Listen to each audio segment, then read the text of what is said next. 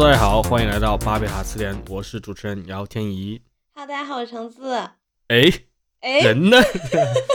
还有一位呢？这回也是比较稀有的一次，我跟鬼王城的二人转，终于轮到咱们俩我是被迫的，朋友们。被安排了这个任务。主席因为对吧，以身试法，尝试了一下这个 COVID-19 Omicron 的滋味，所以现在失声了，在家休养。所以等下周我们应该可以恢复正常。如果咱们俩还能 避如果免中招咱俩能保啊，住的话，对对对，这个竹溪现在好像是安陵容的那个情况，就是宝娟，我的嗓子。是，咱们这期其实本来是准备聊一下世界杯的，不过等到下周正好啊，这个杯赛也差不多要画上圆满的句号。就这届 世界杯吧，现在在我这个多年巴西球迷的眼中，已经是一个纯混乱邪恶的 立场了，就是怎么有趣怎么我来。多年的法国球迷这里还在对吧？非常开心激情奋战中，法国队。那你如何看待昨天凯恩踢丢点球之后，姆姆巴佩那个明朗的笑容？呃，时也运也嘛，对吧？这这就是足球，大家最喜欢说的一句话，这就是足球。反正我现在支持摩洛哥，我我觉得这就是纯粹。那因为之前巴西的那场，当时我们就说，呃，如果巴西不能在九十分钟内解决的话，那多半是没戏了，因为克罗地亚会 拼到点球，然后用他们丰富的经验打败巴西。那一场我也看了，我觉得这个这些东西我们下一期集中多谈一谈关于国际足球，包括足球培养的这些。毕竟我们已经聊过这个中国男足国家队的各种问题了。所以大家如果有什么关于足球想聊的问题，或者你支持哪支球队，欢迎在评论区留言。然后如果有巴西球迷，可以来找一下组织哈。就我我我跟你说，我在那个就是有一个看球群，然后当时巴西踢克罗地亚到点球的时候，巴西球迷紧张到胃疼，克罗地亚球迷悠闲的喝了一口茶，这是常见的操作，不要慌。OK，本期节目我们也要感谢一下我们的一位赞助人，哦，他的名字叫想去海边，感谢海边同志啊。谢谢，希望你早日去海边，我也想去海边。日我與你海邊跑跑，忘掉煩惱事，別再心戚戚，請心息拒絕再蹉跎，然後再去發掘甜蜜地方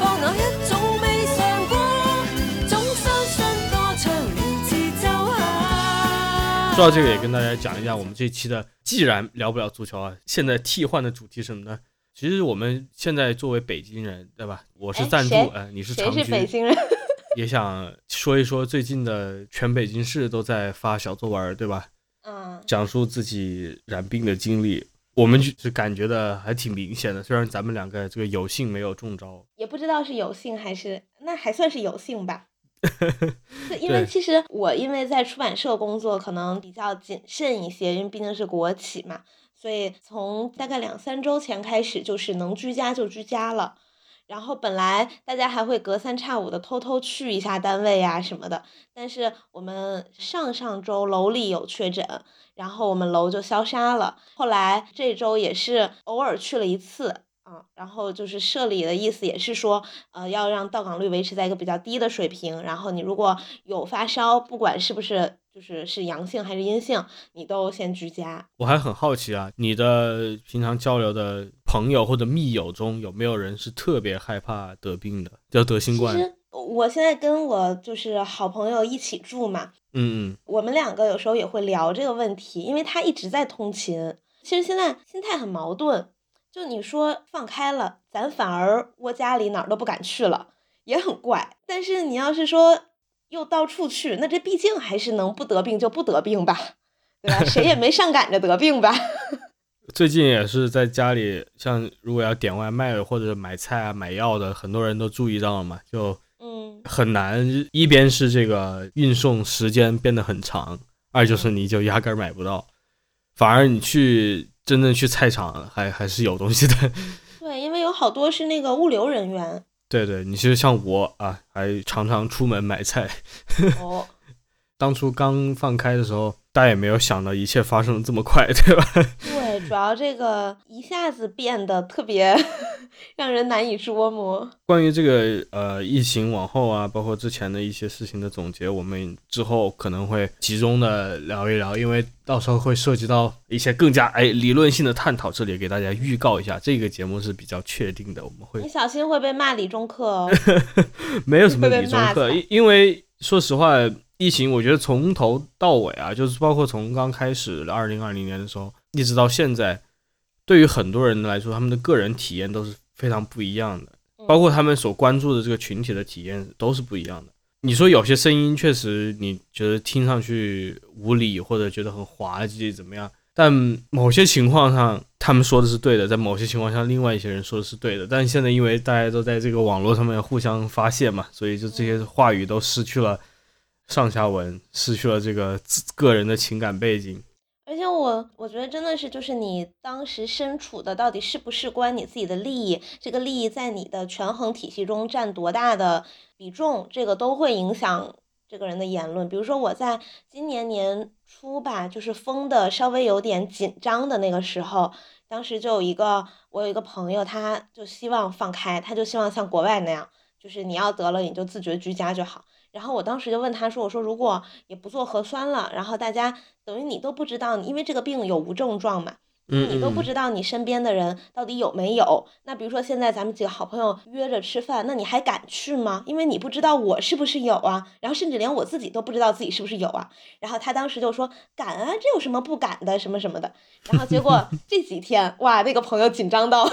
外卖都不敢点，菜都不敢买了。我就觉得，就是当真的这个情况发生，然后你真的面临那个风险的时候，可能有些立场还是会变。嗯嗯，其实我觉得特别有意思的事情就是关于现在大家网上发这个疫情小日记，或者一些中嗯中招日中招体验的。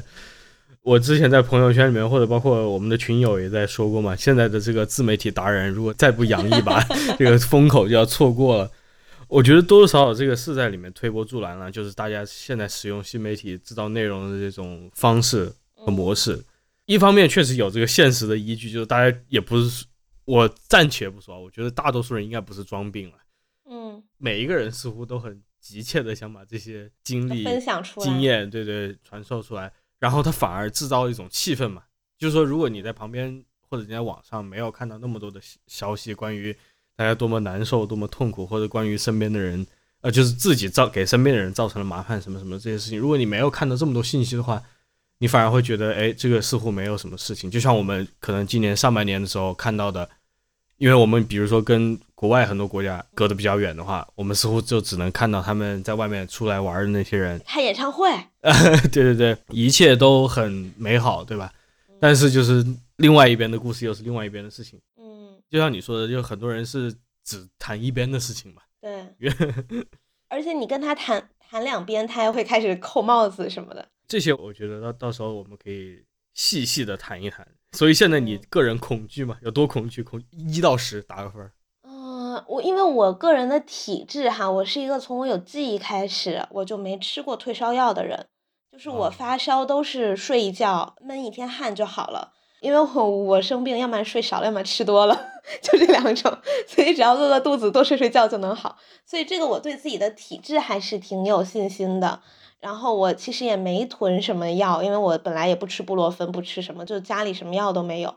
然后我就觉得，如果我真的得了的话，我觉得应该症状不会太严重，就是在身体健康这方面我不会太担心。我担心的两件事情，一件事情是我有室友，嗯，我怕影响，因为我我不知道他的身体会怎么样，或者说我没法为他负责嘛。然后另外就是我不想耽误工作，啊，我热爱我的工作，我不想请假。你你刚才那属于非科学发言，不得以过往的经历 对判断你这回那还是有一些判断依据的嘛。嗯我看之前人家在讨论什么真宅假宅，啊，就是什么之前都说什么能在家待很久，然后结果真的在家待两三天就受不了，这就是假宅嘛。然后我就想了想，如果让我在家，比如像这两三周吧，我基本都在家，你只要给我网，然后有书，最重要的有工作，我要干活儿，我才能确认自己的那个就是一种坐标的感觉。你这属于异类中的异类，我觉得也不算异类中的异类吧，但比较异类。我其实这个问题我也觉得值得探探讨一下关于宅在家里的 实际的体嗯验，因为我在家里也待了一段时间了，也是 你这时间可比我长啊。对，也也也有事情在做，但反而我就是在家里，我觉得有时候效率挺低的，比或者没有我想象的要好，因为那时候就是刚刚在家里待着，我就说 OK，我今天要做什么什么事情，但到最后感觉一切都没有按照计划在 进行。我之前看到一张那个就是十六型人格的那个梗图，然后因为我是 INTJ 人格，就是呃跟拿破仑一个人格，属于那种工工作狂领导者那种人格。然后有一有一个我这个人格的梗图，就是只要有知识和 to do list，对我来说就是天堂。然后我觉得哇，真是太对了。而且在考虑到你的工作确实是跟你的兴趣重合度比较高的对，的，而且我这个工作刚好是能在家做的，对，大部分吧。所以也也比很多人要幸运很多。我觉得很多人在家里工作很痛苦，效率低的另外一个原因就确实就是这个工作在哪里都 不太行。对，都痛苦。对，但是在家确实，因为可能你只有自己，然后人难免有的时候会想要偷懒，或者是可能看手机的频次会增强。你在办公室可能偶尔和同事聊聊天什么的，就已经是放松了。但在家你就只有一个人，你你无聊一打开手机一刷就半个小时，这也是很常见的事情。我不知道你有没有经历过这种坏习惯啊？我反正在嗯就是偶尔会有，像读书的时候，特别是读大学的时候，你自己的这个时间一自由、一宽裕，你很容易就进入那种，就说再多休息一下，再多玩一下，对吧？反我正熬夜的时候是这样，因为我觉得我要等到一个 quarter，这个发音是对的嘛，就要么是十十五，要么是半点，要么四十五，要要么整点，我才能睡。所以如果现在是比如说十呃两点十三，我就说好，那我再看一个两分钟的视频，然后到十五我就睡觉。然后结果那个视频可能哎略结果两点长十七了，到十七了，对，然后我就又等到半点，然后我就会这么熬夜。对，就给自己找借口嘛。谁说的？是是没有，我这是被诅咒的，你知道吗？在我满月的时候，没有受邀请的那个姑姑过来说，她必须要这样。坏习惯，我想说的就是，可能多多少少也影响了最近的一些我个人的效率。嗯，其实这个是会某种程度外面的监督还是必要的，或者说一种环境，你在家的环境毕竟还是不一样。嗯嗯，我现在有一个环境上我自己塑造的一个规则吧，就是因为我本来就是一个只有穿睡衣才能上床的人，所以我首先就是在已经我起不换睡衣是吧？对啊，就是我换上家居服之后，我就不能上床了，所以我可能就没有很多人，你知道，就是有那种诱惑。啊然后除此之外，我有两张桌子，我一张桌子上是我化妆啊、护肤啊什么的地方，另外一张桌子我就用来工作。然后之前是复习考试嘛，现在考试取消了，就用来工作，所以我会把这个做一个分隔。我觉得这个经验虽然以后可能很少居家了哈，但是要就可以分享给大家大家学习一下叫什么学霸啊，啊，工作小能手的这个 场景。也没有，哎。说到你最近的这些工作，你最近有看什么新的这个推理作品，想给大家推荐一下吗？其实因为那个大家知道书也是有一个宣传周期的嘛，比如说我们每年年末最近也会出一些榜单，日本那边已经出了，哎，我们姚天怡老师之前唯一看的那本《夏日无声》荣登哈日本各大榜单海海外榜第一名，就是火眼金睛，一挑就挑中了。这个我也是纯粹借着欧美榜单看的，传不上火眼金睛，纯粹跟了一次风，跟对了而已。你想这个书现在在豆瓣儿只有多少人评价？有几百人吗？可能都不知道。对，小一两百吧。对啊，然后我还在跟朋友说，我说这书怎么一点儿水花儿都没有？然后结果哎呀，空降第一名。然后因为那个榜单之前的第一名都是我们的一个作者叫那个安东尼·霍洛维茨，然后他嗯今年呢就是屈居第二名。然后那个文文春的新闻稿还说什么呃历届第一被打败什么什么的，就就还搁那阴阳怪气。啊，还有一个划时代的意义，对呀、所以这我我当时一看到榜单，我说哇，姚天怡可以啊，立刻分享到群里。不过最近就是因为咱们国内也会出很多榜单嘛，所以这个时候其实在出新书是一件不那么明智的事情。嗯，所以就不不能搁在一个非常尴尬的位置，就说你今年都评不到，明年也评不到这样子，对呀、因为你你你现在出了，你今年这些榜单应该是赶不上了，那到明年你又不算是明年的书了，就会很尴嗯尬。所以这个时候可能大家也会看到近一个月吧，从十一月底开始，各大出版社出书都减慢了，或者就会放到明年一月初。但是今年春节又早，哎呀，反正这个事情就很复杂，这个商业逻辑大家确实体会一下。其实我说到这个一点，就让我想到那次我们跟怪异君的聊天嘛，嗯谈到关于推理小说的历史啊，它的这个发展，包括它现在在国内的这个情形，我觉得你可以多讲一点。就是怪老师他的分析，大家已经指出了，在各种评论里面的说，这怪老师分析的已经挺完整的、挺全面的，嗯看了我们现在这个类型啊，这个类型文学的状态。嗯不过在节目最后你，还你也提到，就说你觉得总体的这个乐观程度还是很高的，然后你列举了很多作品、很多作者风格，我觉得你也可以在这里跟大家就是详细讲一讲吧，比如说你特别喜欢的一些作者和他们特别的一些风格。我觉得可能对于平常不看推理文学啊，或者不看这种类型文学的读者来说，他们很多人就估计就听到了一个名字，听到了一个书名，还不知道那几个字怎么写，就这样过去了，对吧？我觉得你也可以在这里给大家详细介绍一下这些人，包括他们有什么特别的地方，或者他们相对于国外的一些作者吧，他们有没有这种本地特色的一些长处？我觉得有些听众如果就是在其他一些渠道，比如说也看了我的 B 站什么的，可能已经知道我又要提那个我很喜欢的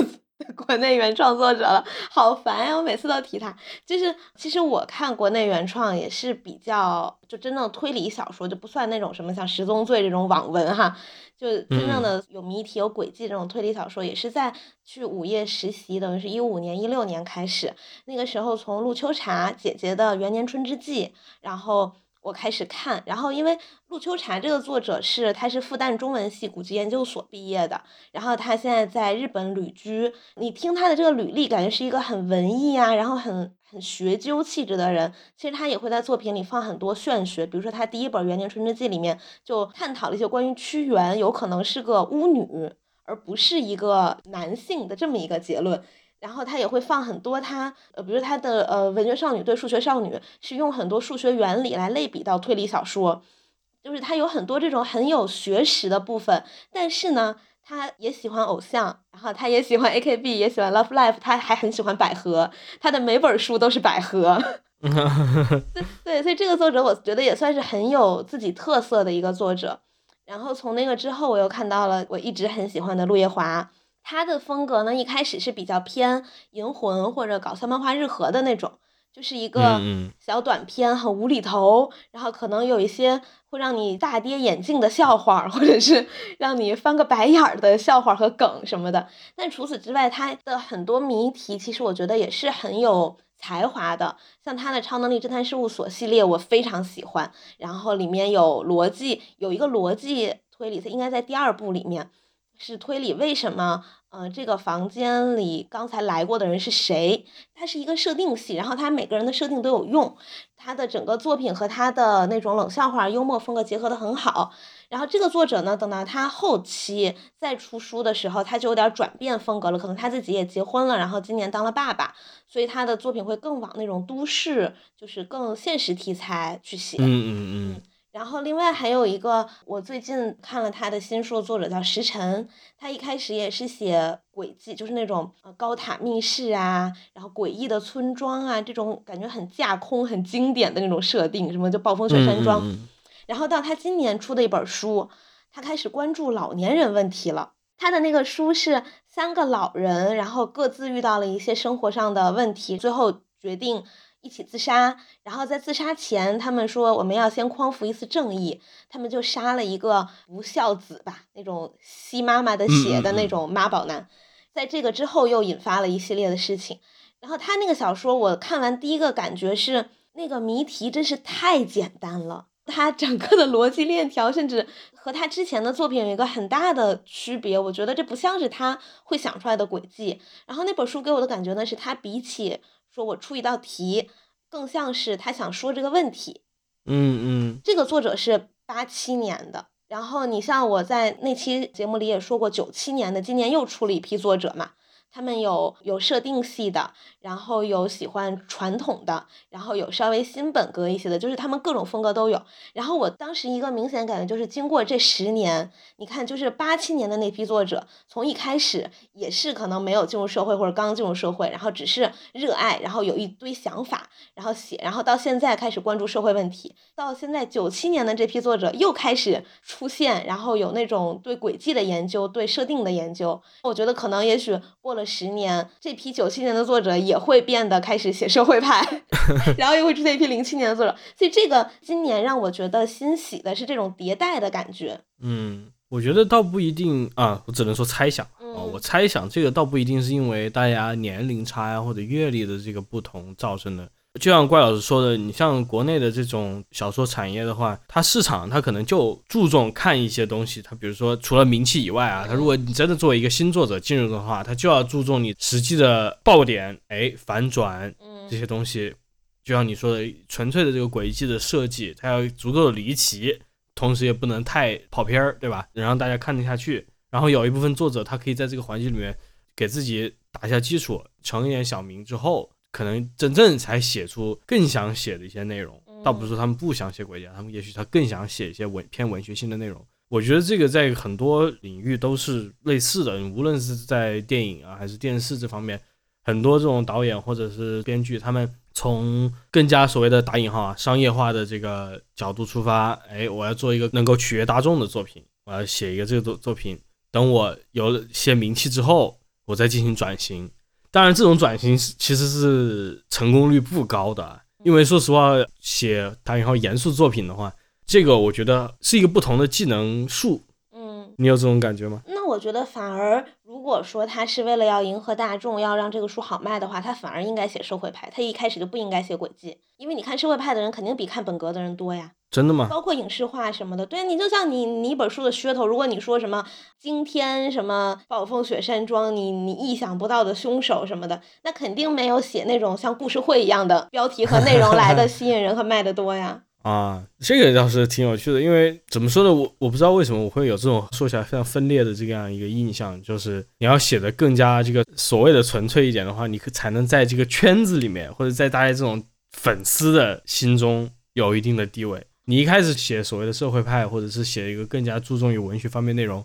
你压根儿可能就不会成为一个打引号的推理小说作者，就是一嗯开始你不会以这个身份为大家所认知。而你在一个更加广阔的一个竞争更加激烈的一个这种文学场域里面去竞争，这个对于很多作家来说都是非常艰难的一个过程。可能有些人就更想通过类型文学，相当于作为一个敲门砖。我觉得的问题是，比如说像拿推理小说来讲，那绝大多数作者都是因为自己喜欢看。嗯，那在看的过程中，那你说你看推理小说，真的有多少人是冲着他的文学性，他探讨了什么样的社会问题去的吗？我觉得是少数，因为毕竟它是一种做题游戏。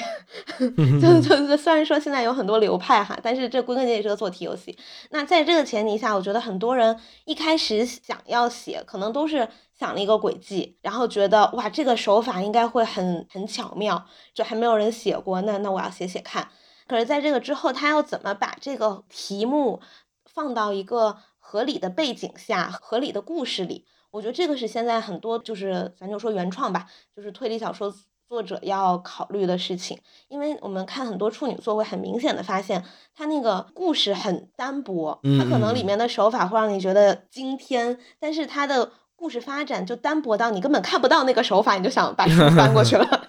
所以这个可能是等到你写那些再写写久了，你会发现你擅长的这类好像可以把故事讲得更更好一点。然后这个时候作者就会加一些东西进去，就像当时松本清张他写社会派，大家觉得好像。如果你以现在的社会派来讲哈，你去看他那个，你甚至可能会觉得他是本格，因为他的轨迹非常好，就包括时刻表谜题啊，然后制造不在场证明啊，什么都写得非常好。那他当时就是说，他想要写这些问题，然后当时的推理小说是一个流行的文学类型，所以他决定用这种文学类型去让大家关注到这个问题，所以他的出发点又不太一样。所以这个是我觉得就是很多现在的作者，尤其是稍微年长一些的作者，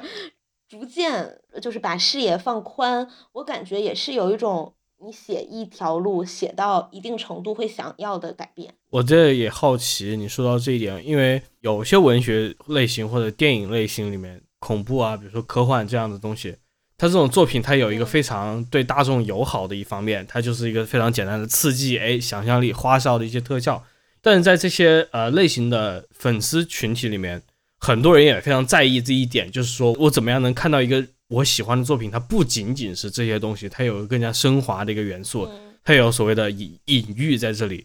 最近几呃十来年的这个恐怖电影圈子里面就是这样，他多了一部分人，他们就特别在意，就说你这个恐怖片啊或者恐怖小说里面，它是不是某种隐喻，它是不是在讲一个更大的问题，它这里面的这些恐怖元素其实都是哎符号化的东西。这个应该去回顾咱们说让子弹飞的对，但是让子弹飞它 不算是一个那种传统的是解读嘛，就各种对对，我就我就在想，你像推理小说圈子里面这样的一个冲动可能会少一些，是吗？我觉得相当少吧。就大家不会就说关注于这个作品，说，哎，我这个作品其实是讲述的某种呃阶级斗争，寓言故事，对对对，跟你们喜欢的三体》就是这样，《三体》啊，刚动画播了，也许我们还会 评价一下，但是先不说，就《三体》这个书的话，第二波蹭热度。他从创作其实到后来，就是从第二部啊创创作到后面，他的粉丝群体，其中人很多人都想把这个作品拔高到一个什么程度呢？就说这个是关于地缘政治的，哎，这个是关于中国和美国关系的这样一个故事。然后三体人是美国人，然后地球人是中国人，怎么怎么样？就是有他们喜欢讲这种隐喻，就是说这个是他们看来对于一个国家命运啊，或者是这种政治斗争的一个反应。嗯，所以他往往还会就是特别带入那种强权呐、或者是就是反诚心的这些人，就是他们会觉得，嗯，我为什么要看这种打引号的败者、弱者的故事呢？我你为什么要把这一切都给我毁掉了？就是诚心把这一切都毁掉了。嗯这个本来可以打引号赢的这一场战争，我也讨厌成仙。你说，这个人物除外，我就想说的话，就是在科幻小说群体里面，或者在恐怖片的这个影迷的群体里面，甚至有些这种动作片啊，就是它的影迷群体里面都有人就说这个类型它其实不仅仅是这个类型。其实我们之前聊这个社会派的时候也是这样这样说嘛，就像你说的，它也许诞生之初就是很多这些作者，他似乎想通过一个更加流行的形式来讲一个更加广阔的故事或者怎么样。但往往现在我觉得大家也是把这个是当做一种不能说司空见惯，但就是也不太在乎它真正的这个主题是什么，因为他们有一种期望，就是说你这个主题再好也不会太深刻，或者说也只能深到某个程度。嗯，我觉得推理小说，如果你要说真的在针砭什么时弊的话，那就不是隐喻了，那就是明说了。就是那他他有什么可隐喻的呢？他隐什么呢？那看情况吧，就比如说我可以想象出来有些作品，这里是借用一下啊，就是比如说有些电影它的设置就是这样的，哎，一个这种密室，但是来的这里面的人他有非常不同的身份，他有非常一种典型的身份，那种抽象化的身份，比如说一个将军呐、一个这种商人呐、或者一个什么贵族，他其实这些人十二怒的身份，汉是吗？呃，也不是十二怒汉，就更多是像有些新版的演绎的那个无人生还一样，他就会强调一些，比如说阶级身份呐、或者这种历史的这个元素在里面，我就把这些人的身份变得特别有层次。但是真正的观众他都不太在乎这些层次，对，因为你就是看现在，不管是国内原创的也好，外国的有名的那些推理小说或侦探小说，你能想到哪本是说他在有什么政治隐喻吗？我觉得有还是有，但就是大家期望很低，就说你隐喻到哪里去呢，对吧？或者他真的就是明说了？对对对，有这样的。你像我们那天聊到的呼延云的《空城计》那本书，真的是我看到，我觉得怎么能过审呢？就是里面对医疗系统、官僚啊，然后医闹啊，就是从医生到上面的领导人，到下面的患者都有，比如说很愚昧或者很自私，然后还贪腐，还干嘛，就这种。他对这种描写，因为作者本人就是为了写这本书去考察两年，然后他本身也是个记者，所以他是有这种功力在的。他写的那个就已经不是隐喻了，那就是 那就是开骂。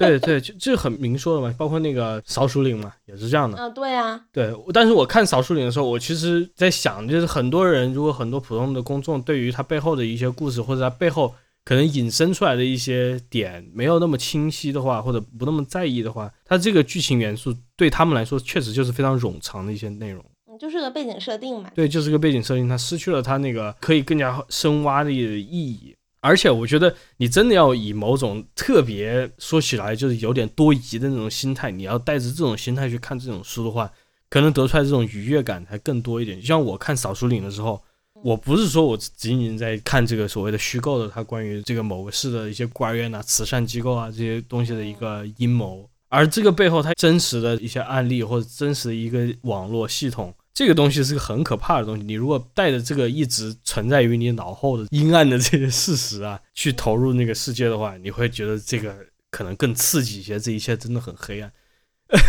我现在看一些电影，包括看一些欧美的小说，也是这种感觉嘛。就是他这些作品已经是写给某些沉浸在这个世界里面的人了，而并不是说写给这个世界之外的或者更加广阔的一些人。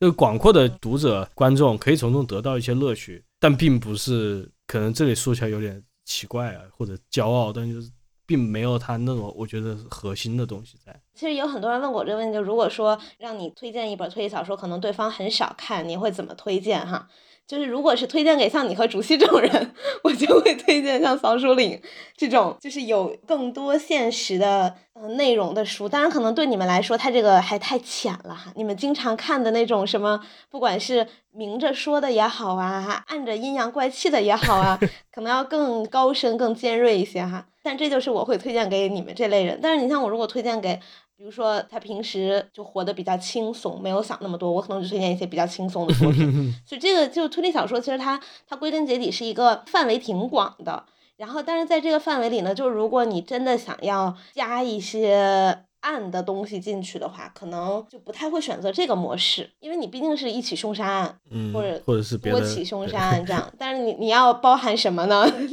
也许就是从文学角度来说，它这个类型还是在进行某种突破吧。我倒不是说它已经被束缚住了或怎么样，我觉得还是在进行着突破的。特别是可能在欧美这方面，比如说你你说你看这个文春啊，最近 给的这些奖，它很多是给这种所谓的打引号社会派嘛。我觉得这也是这种知识界或者学界在试图引导这个类型往一些新的方向发展。因为你像《夏日无声》，你真的你如果不去宣传这是一本推理小说的话，这没有人会把这个当成一部推理小说。嗯，侦探小说都不算，我觉得都很难。这是一个很剧情向的一个有犯罪元素的小说。嗯，它真的是百分之九十五集中在描写这些不同人物的这个命运。我当时录那期节目的时候，我还没看完那本书。后来我看完之后。我看到结尾，我确实有非常心里的这种波澜呢。我都觉得，我要是再多愁善感一点，我就确实是哭泣在这个书页上，对吧？电子书页上面，吐了，小心漏电啊。但但确实就是那个书最后看起来，我就说哇，很感人啊。我看桑树林也看哭了，好吗？对，我就说到那个时候，我就会很明确的感觉到这什么诡计啊，或者是个谜题啊，谁是真凶啊什么的。并不太重要，你最后看到的是这些人物，就是非常活生生的人物在这里打动了你。所以你要说我要去根据那些非常边缘的这个元素，比如说这个谜题，比如说这个真凶来去定义这个作品的话，我反而会觉得对是对这个作品的一个低估或者不公平。就是推理小说到现在有那么多流派，你看不同流派的时候的标准肯定是不一样的嘛。他有些作者就是出题流。那你就是要看他这个题出的好不好，对吧？对。然后你像我很喜欢的那个钟表馆，呃，临时情人的其实也是经典作品，就是它的反正就是那种很精密的轨迹吧，当然是很好，也很经典，也写的非常棒。但是看到他那个结尾的时候，我也觉得挺感人的，就是他为什么要建这么一个馆？他建这个馆是为什么？然后这个馆最后的结局是如何？这个不是那种有什么政治性的那种，我明白你的意思，而是一种私人情感。就是你只要能把这个地方，就它不一定是很大的，说我一定要去隐喻一个社会问题或者一个什么的。他把人物立住了。对，然后还有他最后的那种情感，能让你觉得啊，原来是这样的一种动机，这样的一种力量。他可能是小爱，但这小爱也很打动人。嗯，小爱同学。说到这样的不同的类型文学，我还很好奇，就是鬼王城，对吧？自本人，包括在我们心目中都是这个推理小说大拿，但是你有没有别的一些类型？你还是很喜欢涉猎呢，然后平常也会偶尔会看的，就是一个非真的很少看呢。我还真的很少看，就是我平时的生活除了推理小说就是偶像和游戏。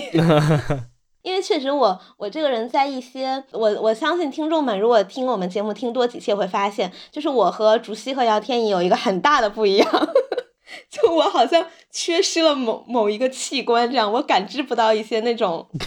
话题和议题。就你刚才说，你刚才说隐喻，其实我觉得反而有一有一本小说，你可能会能挖掘出一些，是一个剧本杀改编的，叫《动物城二三三三》。它是讲的是，就所有角色都是动物，嗯然后这个动物和人经过了长期的战争之后，现在是在这个世界的两端各自为政。然后那个人类呢，那天就派了个大使过来想和谈，就这个大使一一个女大使被发现死在了酒店房间，然后下半身失踪了，大家就。那你这人类大使死在动物城，我这不这不是要出事儿吗？然后他们就开赶紧开始调查，然后我们的侦探是一个叫不来梅的驴，就是那不来梅乐队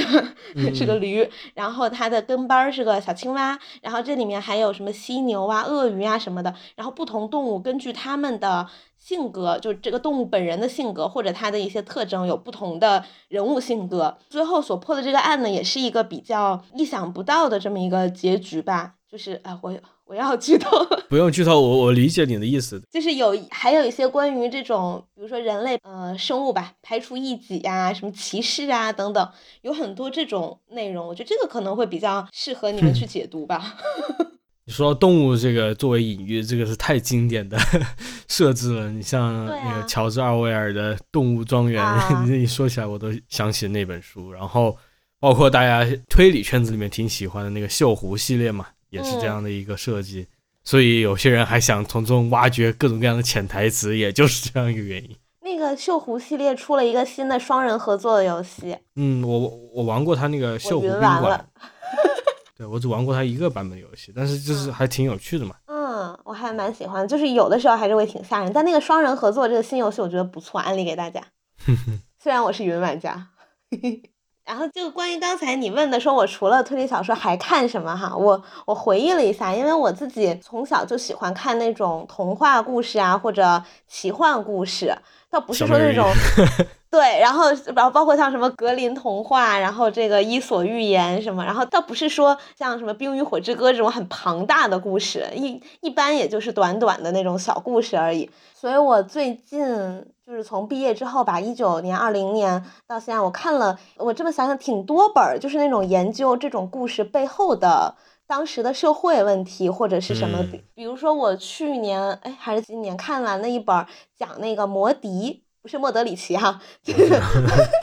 摩迪那个故事，他当时的社会背景，比如说那个故事到底是不是真的有，或者当时的社会背景是个什么样子，是不是真的发生过这种小孩集体失踪？那这种案例在当时好像还不止一起，但在各个地方什么样的情况，然后最后形成了这个故事。那本儿我记得一页出的，叫什么《花衣摩笛手》。嗯，然后还有我现在正在看的一本儿是讲格林童话的，好像是格林童话的一些背后的，包括人人性啊，还有家庭关系啊、社会现实啊什么的。然后还有一本也是今年新出的，叫《神奇故事的历史根源》。反正那书就在我旁边，我还没有拆塑封。但我就是最近买和看了一系列这种风格的书，加上嗯、呃我自己是学哲学的嘛，虽然说不是那种政治哲学或者那种和社会关系很大的哲学，但是就是因为当时也用到了很多脑科学的研究成果，所以最近也在看一些这种研究意识啊或者大脑的书，比如今年嗯新出的一本叫《大脑传》，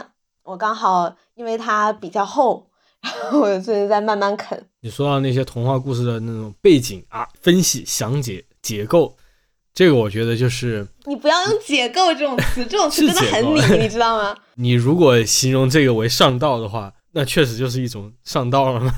上什么上上你们的道了吗？也不是上我们道，就是怎么说？因为我也喜欢看这种东西，只不过它不是在童话故事背后，有些作品是，或者有些那种短的一些分析文章是的。不是，就是嗯，我觉得是因为我本身是学中文，然后加哲学嘛，所以我就是以一种研究文学史的心态在看，就当时这个故事是为什么 创作出来，它不是说你知道，就是跟你们的出发点感觉不太一样呢。啊、也许吧，但确实我觉得还是有重合的地方，那不可否认。因为最近我在看什么？我在看那个萨勒姆的女巫，是一个亚瑟米勒写的一个剧。我看这个的原因，一方面是因为这是一个经典剧目了，大家都应该看。我一直都没看，我这回终于有机会看。另外一个就是驱使，我看的就是有一些人在做研究，就说他这个剧本扭曲了他很多那个当时萨勒姆那个实际的情况，嗯就是当时有也许有真的这个女巫啊，还有就是打引号的女巫，还有这些侵犯儿童的一些事情发生，所以我我也是想把这个剧读完之后再去看一下那方面的相关的研究。所以我也是喜欢看这种背景故事。我觉得最近几年也是比较流行吧，大家都喜欢把一些耳熟能详的一些经典的作品啊 或者故事啊，它背后的一些所谓的细思极恐的内容给挖掘出来。大家都喜欢细思极恐嘛？对，因为那些故事可能在当时比较老，就就是和现在相比嘛，是比较久之前的，所以可能在这个过程中，就有一些事情会会消失，或者咱们现在其实也体会不到。其实你你就像我们现在在研究《诗经》的时候，对吧？你会研究当时的社会背景啊，当时为什么会写它？虽然流传到现在是那么短短一首诗，但是它背后那可做的文章就大了。我觉得这个是一个思路，我觉得这也说明大家越来越把这种包括像童话或这种比较呃类型文学的东西当做一个文学作品去研究了，我觉得是个好事儿。嗯，我觉得你分析是其中一部分，还有另外一部分，我觉得是一种新的、更加有实际基础的这种道德主义吧。就过往的那种落后一点的道德主义说什么呢？就说哎，好的就是好的，坏的就是坏的，它纯粹是一种精神上的所谓的主观唯心的一个判断。他也许以一个上帝或者以一个这种什么传统美德作为一个标杆，然后在这个之外的就是坏的，在这个之内就是好的。但现在至少在我看的这些作品方面，包括无论是大家分析什么阴谋论呐，这种古代故事的背景啊等等，他们的出发点往往是一个非常实话实说的出发点。好，我们来看一下事情的真相，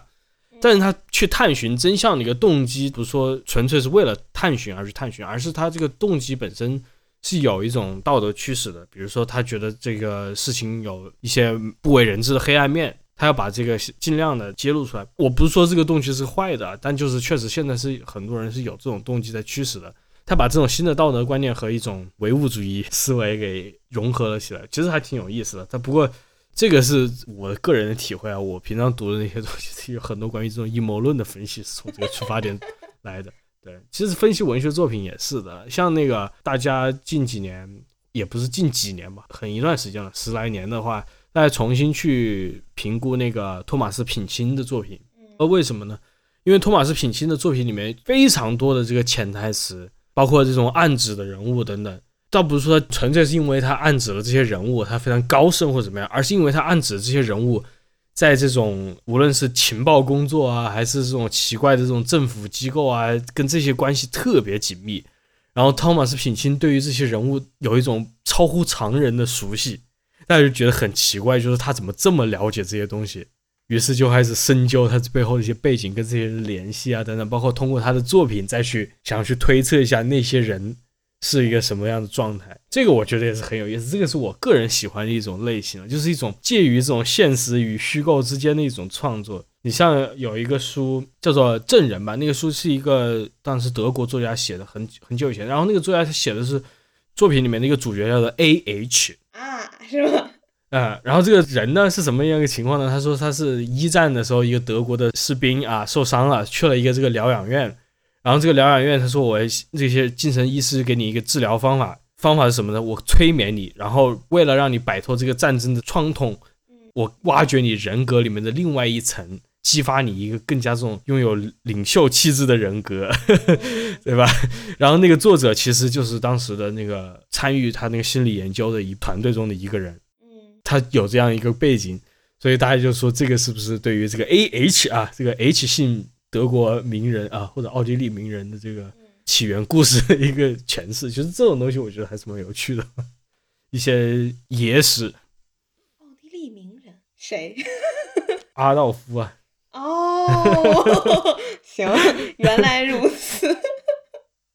哦，我甚至都不知道他的名字原来是这样。哦，好，我明白了。那但是这个就是你看，我之前看了，好像后浪出的一系列。色泽龙艳的书，他那个就是也是属于探究一些诡异的故事或者小传说、都市传说背后，当然大大多数是欧美那种吸血鬼什么有的没的的，然后去看当时是不是真的存在，然后有什么样的这种习俗啊什么的。但这个就是比较偏猎奇向的了。它就就没有那么严肃。那一些你真正进行严肃的这种研究，那可能就有偏文学史研究，这种就不带什么嗯政治立场，然后然后要么就是一些可能带着像你说的阴谋论什么的去想。或者说他这个政治立场是那种你愿意看到的人，他就能看到；你不愿意哦看到，你就不会看到，就这样的情况。我觉得这个你用的一个词是对的，就是猎奇啊，嗯猎奇文学。像之前我们说的那些什么动物园规则，我觉得是在这个擦边了，它不至于那么有现实的依据，它更多是一个抽象的环境，嗯，就跟那个 SCP 一样的，就是其实它是在一个我们世界之外的一个世界。嗯，我有时候就是有一种，比如说我看了一个什么，然后我觉得啊，他为什么要这么写？他为什么要这么想？然后我去看别人的解读，说哦，原来这儿隐喻的是那个，哦，原来是这个。我才啊啊啊，行吧，就嗯行吧。所以我看书，不管是文学作品也好，还是其他作品也好，我可能就不太会考虑这方面的嗯嗯意义。这倒不是说实际有具体的一些政治啊或者什么历史隐喻，因就是为政治，对，就这些东西分很多种，包括之前提到那种强调人物情感，这也其实也算一种，它只不过是不同的一个表达机制而已。嗯而我刚才提到那种猎奇文学呢，它也不是说它讲一个具体的政治故事或者是啊、呃某种精神，其中部分作品有啊，比如说大家去分析那个拉夫克拉夫特的《爱手艺》的一些作品。他有些作品大概是说，他还反映了他这个个人的一种种族歧视的一些东西，嗯 这个是他的作品里面非常经常出现的一个，他对于这种所谓所谓的这种不同种族之间的繁衍，然后进行所谓的这个血缘的污染，他是非常敏感的。他的作品里面充斥了这些主题，所以大家会从这个角度去分析他有这个种族歧视的这些内容。但是呢，他包括跟他一脉相承的很多其他作家，他们往往是在探寻这些所谓的这些猎奇的东西，也许是一些神奇的阴谋论，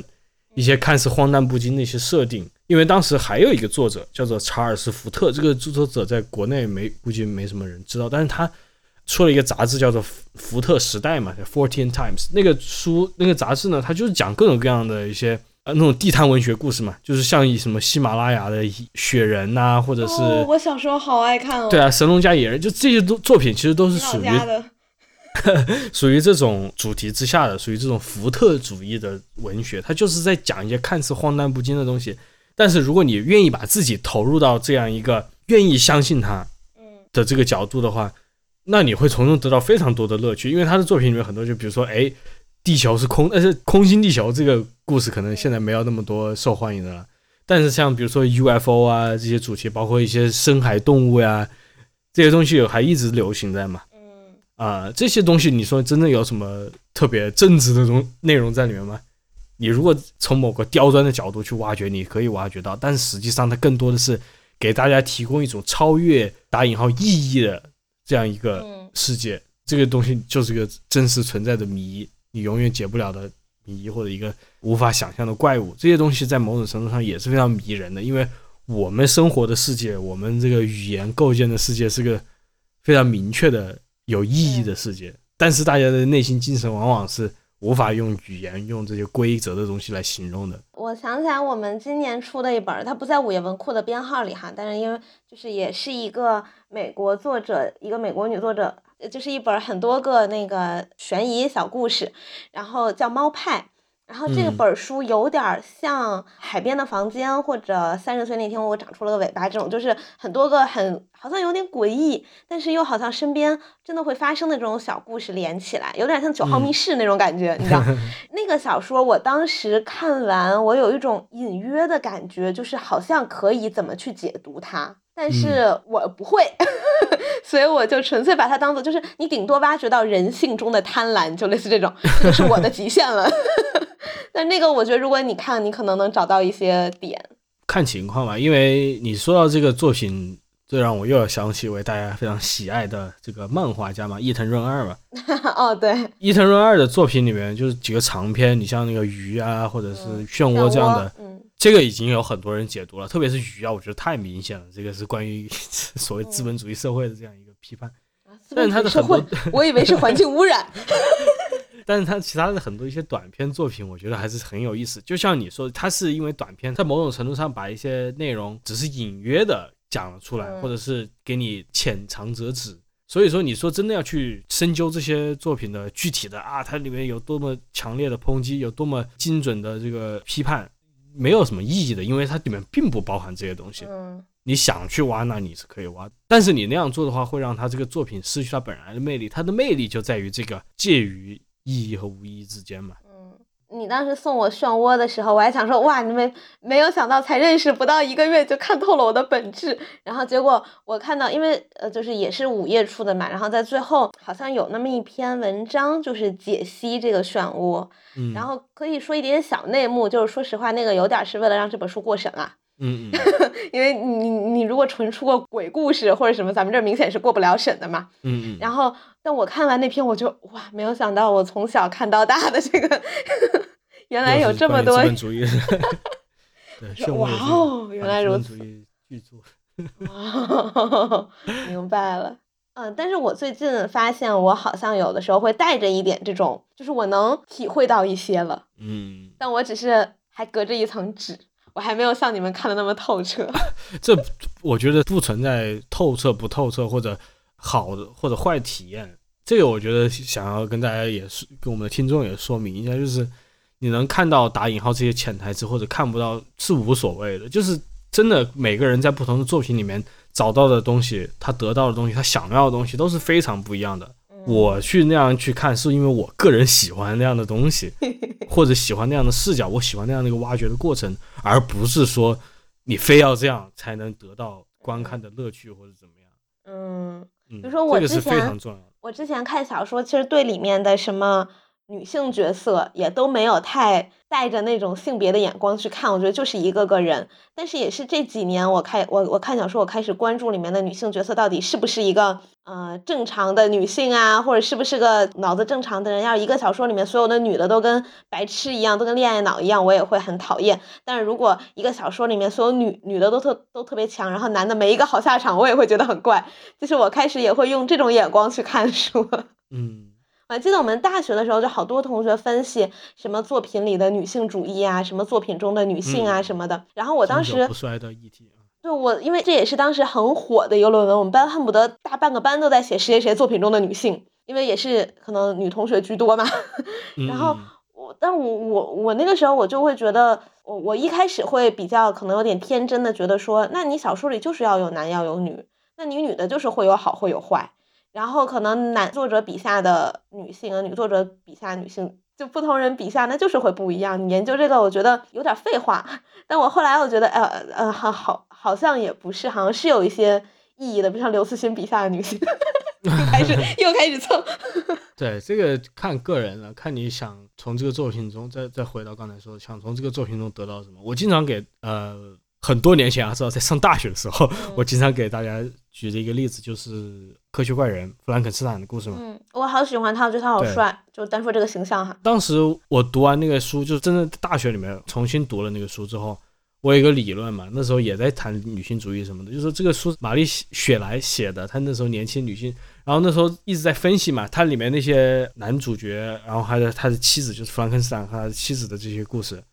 包括那个弗兰肯斯坦的怪物和他想造出来的那个怪物新娘之间这样的一个关系，哎，这中间传达了什么样的一个这种性别关系？嗯，但是我我说，哎，我要不做这种假设，就说弗兰肯斯坦的怪物，它本身就是这个玛丽雪莱的一种代入，就是它的一种投射，就是当时在我的那个假设的分析啊，这并不是一个什么结论，就是说我假设分析说，玛丽雪莱她传达的是一种，就是现实中的女性无法存在于这样一个世界里面，她于是以一个怪物的形式出现在了那个里面。嗯这是我当时的一种假设，所以我还会在这个相当于一种思想实验的这个模式下，我来去探究。我说，哎，如果这个假设成立的话，那这样那个故事会是一个什么样的意义？因为关于那个科学怪人的解读也是很多，有很多人是以一个这种阶级的角度在讲嘛，就是弗兰肯斯坦的怪物，它是一种这种无产阶级的形象，它我又皱眉了。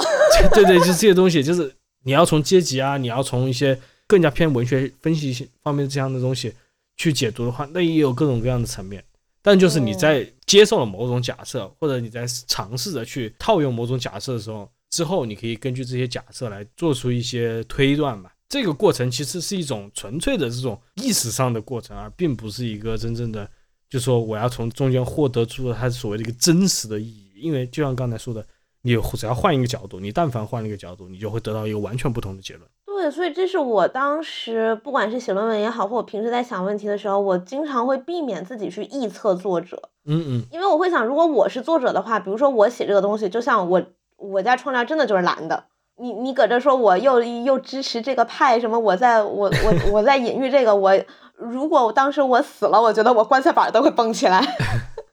这个对我来说，就某种程度上是跟这种所谓的科学方法是一脉相承的嘛。就是我要先给出一个假设，如果在这个假设上我能得到足够的一些证据，我也许可以得到一个算是一个结论吧。也许别人可以去反驳，它只是某一种结论，某一个假设。嗯，这个想法也是和前几年有一个呃网友，然后他自杀了，然后大家就跑去翻他的微博，然后就开始解读他的各种微博，当时是什么意思，当时是怎么样怎么样的。啊、然后我当时就想说，如果有一天我死了，我微博，我我我我有时候真的就是那个意思，就是我会特别怕别人强加给我一些我没有的想法，所以当我自己就是己所不欲，勿施于人的时候，我也会特别有意识的去避免做这件事情，不管对普通人也好。或者是对已故的名人啊，或者还在世的名人也好，就就包括像我身边的朋友，我在跟很多人说话的时候，我也会先问一句，我说你是不是这个意思？如果你说是，那我们再聊；如果你你说不是，那是我误会了。但是你这么问，就有时候就会显得很咄咄逼人。平常交流跟你在网上留下的足迹还是不一样。现在网上的足迹也算你个人的各种创作嘛，然后结合咱们这个作者已死，对吧？不存在作者，只有读者心中的作者。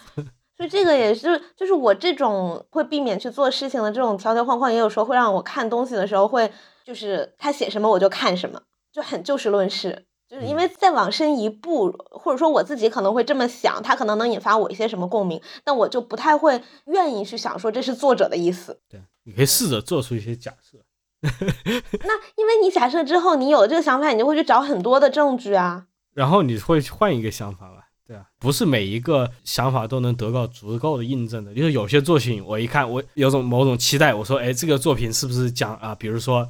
共产主义思想啊？嗯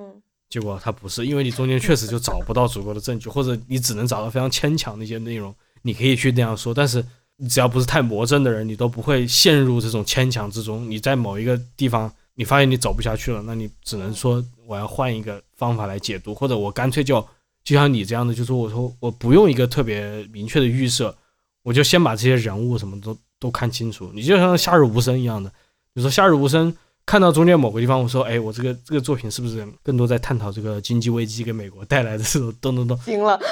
但就是它里面确实有这些元素，嗯，然而呢，读到最后这些东西，就像我说的都不太重要了。他最后还是在讲这些人物，关于家庭、关于生啊死啊这些内容，就是这些东西，我倒不需要说我要通过经济危机啦这些作为一个滤镜来了解。嗯，我当时上大学的时候，在写各种文本分析论文的时候，我也特别。纠结，嗯，我觉得所有人都要经历一个这样的过程，只要呃所有认真去读书的人吧，因为因为很多人确实也是消遣一下看一下就过去了，那也无无可厚非。所以大家如果如果真的是非常投入的看书，我觉得看多了自然而然，我呃不仅仅书啊，各种各样的作品，你自然而然就会开发出属于自己的一个审慎的眼光，这个我是坚信不疑的。虽然有些人的这个审慎的眼光跟我的观点或者立场非常不一样。这我遇到太多这样的，但只要我觉得能够看到这背后的审慎，能够看到这些一些严肃的跟作品之间的这样互动，我就觉得很欣慰，觉得大家都还是在真正把内容看进去了。我还记得 咱俩刚认识没多久的时候，你你你跟我说《小鸡快跑》是一部女性主义影片，当时把我笑的，你还记得吗？呃，有点印象，对，当时有我也是我也是刚看的那时候文章嘛，就是我。不是，就说我也觉得这些东西很有趣。因为你当时说的论点是因为那个农场里母母鸡多，然后我说每个农场都母鸡多，因为母鸡要下蛋啊，它越多越好，它公鸡只要有几只就够了。我说这是个废话的设定，这个说啊，这个太简化这个论点了，不是单单的母鸡多了，当然确实是其中一部分。那我只能说这个部分很搞笑，他明显没有去过农场。大家可以去去看一下这个相关的文章，还是挺有意思，我觉得挺有趣的。OK，好吧，那我们今天也就先到这儿。好，希望下周我们三个都可以健康。OK。OK OK，大家也注意防护啊，不要慌，不要不 要。对，主要是心理不要那个慌。是的，是的。然后下周可以由主席来分享一下他的，啊，经历吗对对对可以 可以。变成另外一个特别集了。好的好的，好，那我们下周再见。拜拜。